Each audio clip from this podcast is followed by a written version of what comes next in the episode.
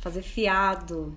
Gente, fazer fiado, né? Embora é, pareça assim, né? A gente que já, agora que a, a maquininha de cartão ela tá um pouco mais acessível, ainda tem muitos profissionais que trabalham com tratamento fiado, né? Muitas profissionais que trabalham em, né, tem espaço em casa, ou atendem em home care, ou atendem em bairro pequenininho, acabam, é, vez ou outra, atendendo cliente que quer fazer fiado. E aí é, são situações muito complicadas, né? Porque fiado é problema, fiado é você perder sua paz, perder o dinheiro, perder o seu tempo, perder, né, a sua sanidade e ainda acaba perdendo a amizade e a cliente, né? Fazer fiado é sempre um problema.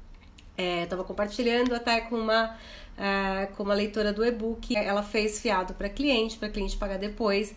E aí, quando chegou a data de pagar, cadê a cliente? Ainda ficou brava com ela na hora que ela foi cobrar, né? É uma situação assim muito chata. Eu nunca cheguei a fazer sessão de estética fiado, mas antes de trabalhar com estética, eu trabalhei com outras coisas, né? Eu trabalhei inclusive é, com produtos de nutrição, né?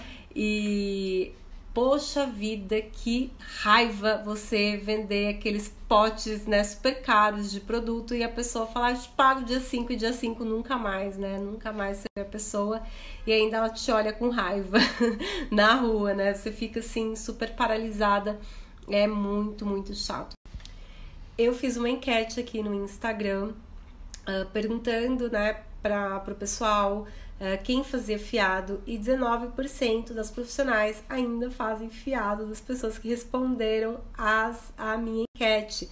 E 60% dessas pessoas que fazem fiado já tomaram calote, né? Porque, gente, fazer fiado é sinônimo de calote. É muito, é muito fácil a pessoa esquecer de pagar a gente, né? No dia 5, no dia 20, no dia 30, o dia que ela recebe o vale, né? Elas simplesmente esquecem e às vezes acaba até não reconhecendo a gente na rua e fica uma situação super chata, né? Você acaba ficando com aquele desconforto e tem que ficar né? Tem que ficar indo cobrar, é muito, muito desgastante, né? Como evitar essa situação, como você ser mais assertiva, como saber dizer não.